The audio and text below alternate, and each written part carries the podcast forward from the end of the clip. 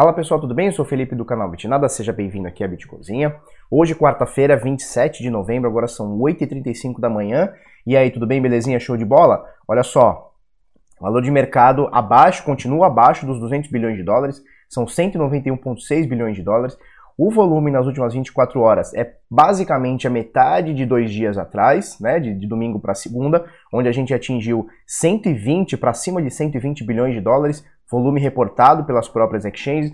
exchanges nesse momento 66,36, ou seja, praticamente aí metadinha do que a gente teve aí em grandes volumes é, anteontem, né, de domingo para segunda, tal e até segunda-feira aí até o meio do dia mais ou menos. Dominância do Bitcoin acima de 66%, está nessa média praticamente aí os últimos 4 ou 5 meses, então 66,14%.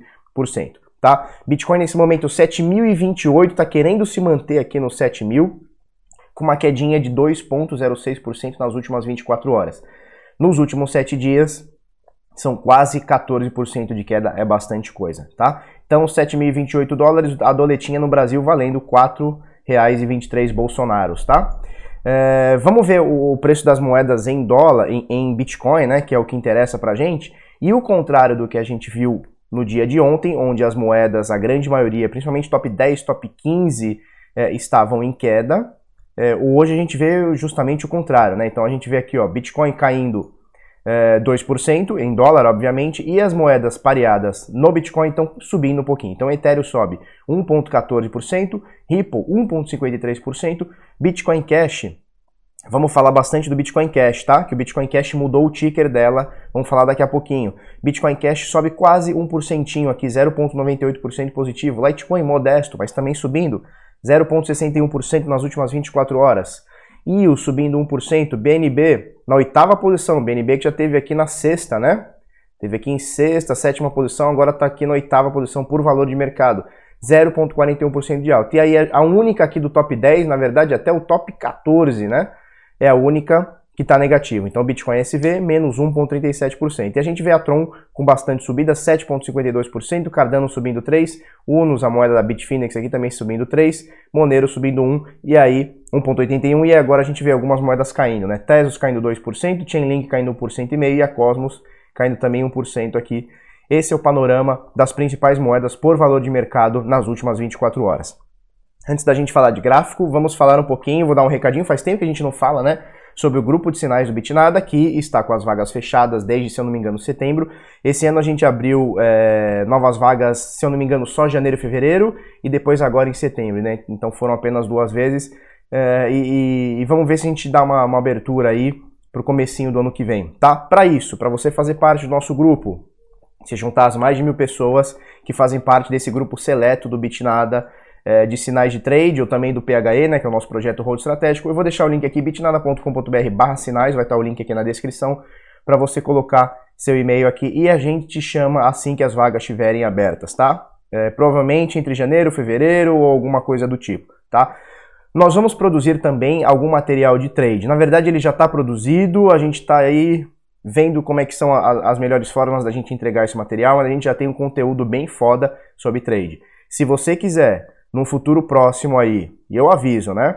É, receber o conteúdo nosso sobre trade também, você pode colocar o seu e-mail aqui, vai para o mesmo banco de dados, a gente pega o seu e-mail e assim que a gente vê o conteúdo, a gente dispara para você também, tá? Então bitnada.com.br barra sinais, você deixa seu e-mail aqui e aí já meio que tá inscrito e fica na fila ah, assim que a gente soltar vagas ou tiver esse conteúdo para trade aí, a gente manda uma mensagem, tá? É, um e-mail.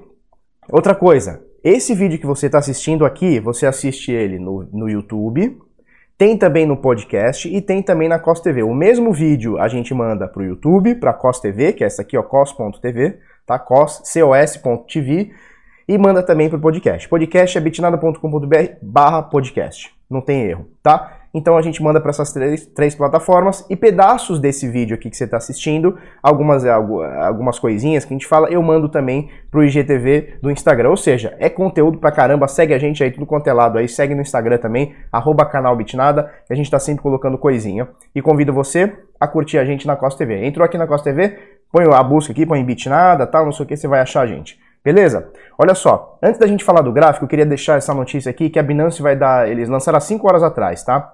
Esse, eles vão fazer um update que eles vão mudar o ticker, o ticker do Bitcoin Cash, né? Então BCHC, SV, GVV, eles vão mudar para BCH, tá? Então vai voltar a ser Bitcoin Cash o ticker, tá? Então BCH. É, então fique bastante atento. Se você tem por acaso Bitcoin Cash ou se você tem é, ou você trabalha com bot, tá? Porque se você tiver Bitcoin Cash, você vai estar tá lá, você tá, você vai entrar na Binance, está esperando que tenha BCHC ABC, BCH ABC. E na realidade ele vai mudar para BCH. Você vai falar assim, meu Deus, eu não, não tenho essa moeda, o que, que é isso? Meu Deus do céu, que loucura é essa? Eles estão mudando, então tudo que for BCH ABC, eles vão mudar para BCH, que volta ao Bitcoin Cash original, né? O ticker original. E você que usa bot é importante também, porque às vezes está querendo fazer uma, uma venda, né? Seu bot às vezes está querendo fazer uma venda, né? Uma, uma, colocar uma ordem lá, seja de compra, seja de venda, ele está querendo buscar o BCH ABC e na realidade a Binance não vai encarar, não vai conhecer mais, eles vão conhecer como BCH, tá? Vai acontecer dia 28 do 11, então daqui amanhã, né? Na realidade amanhã às 4 horas da manhã UTC, então fique ligado, né? Então eles deixam bem claro aqui, ó, um BCH ABC é o equivalente a um BCH, tá? Então não é fork, isso aqui não é fork, eles não estão te dando uma moeda diferente, não vai acabar a moeda antiga, eles só vão mudar o ticker, tá? Então é só a nomenclatura BCHC para BCH. Show? Beleza? Show de bola vamos falar sobre o gráfico do Bitcoin, que é o que nos interessa. Hum, olha só. Ah, olha que maravilha, eu não tinha visto hoje cedo. Olha só. É, nós estamos aqui na média de 200 períodos, tá? Você vê que o gráfico está bem bagunçado, né? Esse aqui, deixa eu pegar aqui. Essa aqui é a média de 200 períodos. Deixa eu botar aqui. Certo? Que ela vem lá da casa do escambau, tá? E aqui, a partir do dia 11 de maio, 11 de maio, essa média de 200 períodos, ela começou com essa subida toda aqui, com esse pump, com essa subida toda que a gente teve aqui, ela começou a virar para cima. Dalila, vai para lá, vai. Tá pentelhando aqui já na bancada. Ela virou para cima, tá? Eu uso essa, esse indicador aqui que é colored, né? Então ele mostra para mim as cores. Quando tá vermelho, aqui tá é, a média para baixo, quando tá verde, a média para cima. E a média de 200 períodos, olha lá, Colored EMA barra SMA, também tem Colored SMA 200, piriri poró. É, e aí a gente vê que a partir do dia 11, 12, 13 de maio, a gente teve a média de 200 que estava virada para baixo, desde essa queda monstruosa aqui, ó. Ela estava virada para baixo desde o dia 31 de maio. Então ela ficou praticamente um ano, olha, olha que loucura. Olha só, mais ou menos 31 de maio, ela foi virar no dia 9 de maio, ou seja, foram quase 300, ó, 343 dias, né? quase um aninho que a média do Bitcoin no diário de 200 períodos estava virada para baixo aqui. Beleza, depois dessa alta toda começou a subir e tal, a média virou para cima e desde então a gente está com a média bonitamente, se é que existe essa palavra, para cima. Só que agora, hoje, deixa eu tirar esses negocinhos aqui, hoje, o dia de hoje, dia 27 do 11, 27 de, de, novembro, November Rain, a gente vê, ó, deixa eu ampliar bem aqui pra gente, para não deixar dúvida. Olha você vê que o colorido dela, que era verdinho até então, a partir de agora virou vermelho. Né? E a gente cantou a bola esses dias. Nos próximos dias, semanas, essa média que está subindo, ela vai deixar de subir, vai começar a se igualar e começar a descer. Tite feito, como dizia, como diz minha vovó Elza, tite feito a bichinha aqui agora está ficando vermelho. Então, olha só, estamos aqui no panorama diário, né, no time frame diário. A gente tem agora, nesse momento, média móvel de 50 períodos para baixo, média móvel de 21 períodos para baixo. Não está aqui, mas eu tenho certeza absoluta que a média de 9 períodos está para baixo também. Tenho certeza absoluta, porque todos os dias aqui está de queda, né? Não preciso nem colocar aqui para a gente matar essa dúvida. E agora a média de 200 períodos, que era a porreta, também está para baixo. Agora nesse momento, as principais médias de qualquer ativo, tá? Então é de 10 períodos, de 21 períodos, 50 períodos e 200 períodos, todas as médias agora estão para baixo. Tá? Então, é, é, o que quer dizer, Felipe? A média para baixo quer dizer que o Bitcoin vai cair, que o ativo vai cair? Não, é justamente o contrário, né? Por o ativo estar caindo, que as médias estão para baixo. Isso aqui é só uma indicação, né? um indicador do que está acontecendo. Eu não preciso olhar o preço aqui é, para ver que o negócio está caindo. Eu posso olhar simplesmente as médias, tá? Então não é porque a média está para baixo que o ativo vai cair, é justamente o contrário. É porque o ativo está caindo que as médias estão para baixo. E às vezes o pessoal confunde um pouco esses, eh, esses conceitos. Enfim, Nesse momento temos todas as médias viradas para baixo. Isso é perigoso para o Bitcoin. Amanhã, não, depois da manhã, dia 29, muita gente falando que por conta dos contratos futuros, depois de amanhã, dia 29, vamos ter um pump. Então, dia 29, dia, dia 30, dia 28. Então, por volta desses dias, teremos um pump. É, eu, eu sempre tomo cuidado com esse tipo de informação, porque se fosse fácil para um sardinha como eu, um sardinha como você, né, é, saber data, hora e valor de, de como que vai o Bitcoin, se vai para cima, se vai para baixo em determinado dia, se fosse fácil, meu irmão, tava todo mundo bilionário. E não é fácil assim. Então, vamos ver o que acontece, tá? Vamos ver o que acontece. Muita gente falando, vamos ver o que acontece se por acaso mesmo amanhã, depois da manhã, depois depois da manhã que seja aí durante a semana aí, durante o final de semana, se vamos realmente ter um pump aí, se vamos ter realmente essa manipulação tão esperada. Vamos aguardar, tá? Na minha opinião, acho que não é fácil de precificar um pump assim, né? É difícil a gente saber quando uma baleia vai comprar, vai vender, né? Senão ela não seria uma baleia, né? Enfim, mas estou torcendo para que a gente volte aqui para casa dos 7.200, como a gente falou esses dias todos, né? Esses meses todos, 7.200, por volta de 7.200, 7.000, é uma zona perigosa, que a gente tem aqui 0,618 de Fibonacci, de retração de Fibonacci dos 3.100 até os 14 mil dólares, tá? Então, se a gente continuar nesse patamar aqui, ó, 7.000, 7.200, 6.900, agora 733, tá show de bola. Apesar de eu achar que não vai sustentar muito tempo, a tendência está muito forte de queda, aqui também está bem forte de queda, médias todas viradas para baixo, momento pessimista para o Bitcoin. Acho difícil que a gente vai sustentar nesses patamares aqui ou voltar a subir, pelo menos agora num curtíssimo prazo. O que é curtíssimo prazo? Estou falando dos próximos dias, tá? Não adianta a gente achar que nos próximos dias o ativo não vai ter uma, uma, uma recuperação e daqui seis meses falar, aí Felipe, você falou que o negócio ia cair, o negócio subiu. Porra, daqui seis meses é outra coisa, né? Então, assim, para os próximos, para as próximas horas e dias, acho difícil uma recuperação. A gente vê que, apesar do volume de anteontem, ó, ontem, anteontem, que foi um volume legal de compra, né, que foram aqueles 120 bilhões, tal, que entrou, que, que, tiveram de volume no mercado, hoje a gente já vê o volume negativo aqui é, abaixo da média que a gente tem visto nesses últimos dias. Então o volume está caindo, com exceção dos dias que o Bitcoin sobe muito de preço ou cai muito de preço, e aí a gente tem uma elevação aí no, em volume do mercado, beleza?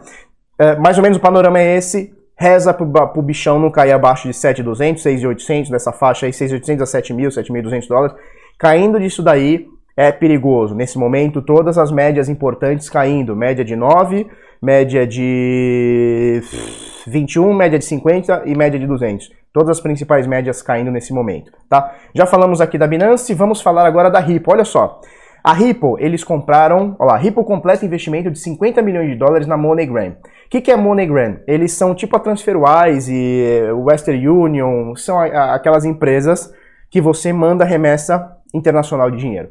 Então vamos supor, é muito comum aqui no Brasil o pessoal lá do Braz, lá do, do Bom Retiro, lá do Braz de São Paulo, que, que são bolivianos e tal, essa galera aí que trabalha aqui, ganha dinheiro aqui e manda o dinheiro lá para Bolívia, né? Os Bolívar mandam o dinheiro lá para Bolívia. É, e aí eles usam serviços como a MoneyGram, TransferWise, Western Union, etc, etc, etc. E a Ripple está comprando quase 10%, ó, 9,95% das ações ordinárias da MoneyGram. Ou seja, eles estão querendo entrar nesse mercado de remessa internacional. Esse mercado de remessa internacional que o Bitcoin faz muito bem. Eu já comentei aqui no canal diversas vezes, eu converso bastante com uma galerinha aí que é P2P, que todos os dias, todos os dias praticamente, manda dinheiro para algum país muito louco aí da vida, tipo China da vida, tal, é remessa internacional de dinheiro. Bitcoin faz isso muito bem, a Ripple está querendo pegar essa fatia e para criptomoeda, uma leitura cripto, não estou falando bem de Ripple, longe de mim, não falo bem de nada. Mas uma leitura cripto, isso é bem interessante, porque a gente pode estar tá mostrando aí para o mundo que não necessariamente você precisa de, do, da intermediação de um serviço da MoneyGram, por exemplo, para botar criptomoeda, para fazer transferência. Se você que está me assistindo aqui quer mandar dinheiro para outro país, você precisa ser, ter somente duas coisas. Um P2P aqui, um P2P na outra ponta. Então, se você tem família no Líbano, por exemplo, está me assistindo, tem família no Líbano, aonde for na China, Estados, aonde for, se você tem dinheiro e quer mandar, você precisa de um P2P aqui, onde você pega seu de real, por exemplo, compra Bitcoin, manda para a carteira do, da sua família, do seu amigo, que seja, lá ele liquida com outro P2P e pega dólar, pega libra esterlina, pega o que for, tá? Moeda corrente do país, certo? Muito tranquilo, não precisa de uma intermediação é, como essa, te cobrando taxa e levando dias para isso se resolver, beleza? Então, Ripple completa investimento de 50 milhões e pega aí uma fatia de quase 10% da MoneyGram, tá? Quero falar sobre outra, outra notícia é, o porquê da gente precisa da liberdade, né? E a liberdade, na minha concepção, tem gente que acha que não, tem libertário que acha que não, mas na minha concepção, a liberdade ela só vai chegar plena na gente quando a gente tiver a tecnologia. Não é você, não é fazendo a galera entender que a gente precisa de liberdade, é botando goela abaixo a liberdade. E se for bom, as pessoas vão aderir. Se não for bom, não vão aderir. Olha só, Chicago aprovou uma lei é, aumentando as passagens de Uber, tá? Então eles aprovaram uma lei e eles vão sobretaxar aí em 40%, se eu não me engano. Vamos ver se está escrito aqui.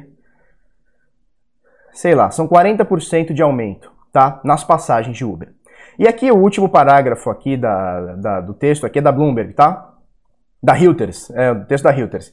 Eles falam o seguinte, o pessoal que mais está sofrendo com isso é o pessoal que mora em zona pobre, né? São, é a classe média para baixo de Chicago que agora tinha que comprar sua passagem e agora vai ficar 40% mais caro. Então o cara que pagava 10, reais, 10 dólares de Uber, agora vai ter que pagar 14. Aumentou e você sempre está onerando com, com imposto, né? Com imposto você está sempre onerando a classe mais, mais pobre, né? Apesar do pessoal achar que quem se fode é rico, não, quem se fode é sempre o pobre.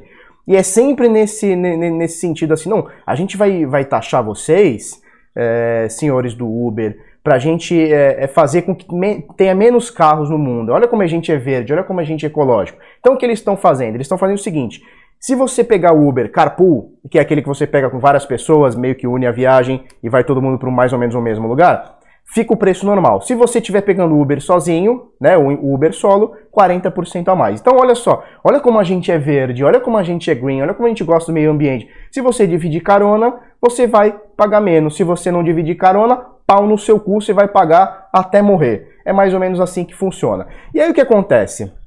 É, governos sempre vão querer taxar. Isso aí é chover no, no molhado, né? O pessoal é, costuma dizer, né, que é o seguinte: você, tem, tem duas certezas na vida. A primeira é que você vai morrer um dia. A segunda é que você vai pagar imposto, né? Então é mais ou menos por aí. É, e agora a gente precisa cada vez mais de DEPS, D-A-P-P-S. O que, que é DEPS? Aplicativos descentralizados, tá? Então, olha só, o Uber tem um, endereço fixo, né? Na maioria dos países tem lá sua sede fixa, é, é reconhecido quem é o motorista, etc, etc. O que a gente precisa nesse momento, para a gente ter cada vez mais liberdade, são aplicações descentralizadas, tá? Onde o governo não consiga controlar o motorista de Uber, ele não saiba quem é o motorista do Uber, né? Vamos chamar assim do Uber, né? Ou do qualquer outro aplicativo é, e você consiga pagar da forma que você acha que tem que pagar, seja criptomoeda, seja, sei lá, dinheiro real, dólar, euro, que seja. Então a gente precisa cada vez mais de aplicações descentralizadas, onde o governo interfira muito pouco ou quase nada. Quando a gente chegar nesse estágio, se é que vamos chegar nesse estágio, a gente vai ter cada vez mais liberdade, porque aí o que você fez, você botou um governante de escanteio. E se você tira a grana do governante, você está tirando o poder dele. É um efeito em cadeia. Por isso que a gente precisa cada vez mais da descentralização. E aplicações descentralizadas são o caminho. Quando isso vai chegar? Se vai chegar, não faço ideia. Mas a gente vai torcendo por isso. Beleza? Uh, deixa eu colocar aqui, tela de encerramento. Se você gostou desse vídeo, curte, comenta, compartilha com os amiguinhos, se inscreve no canal, coisa no sininho. Vamos para cima, até amanhã. Muito obrigado e tchau, tchau.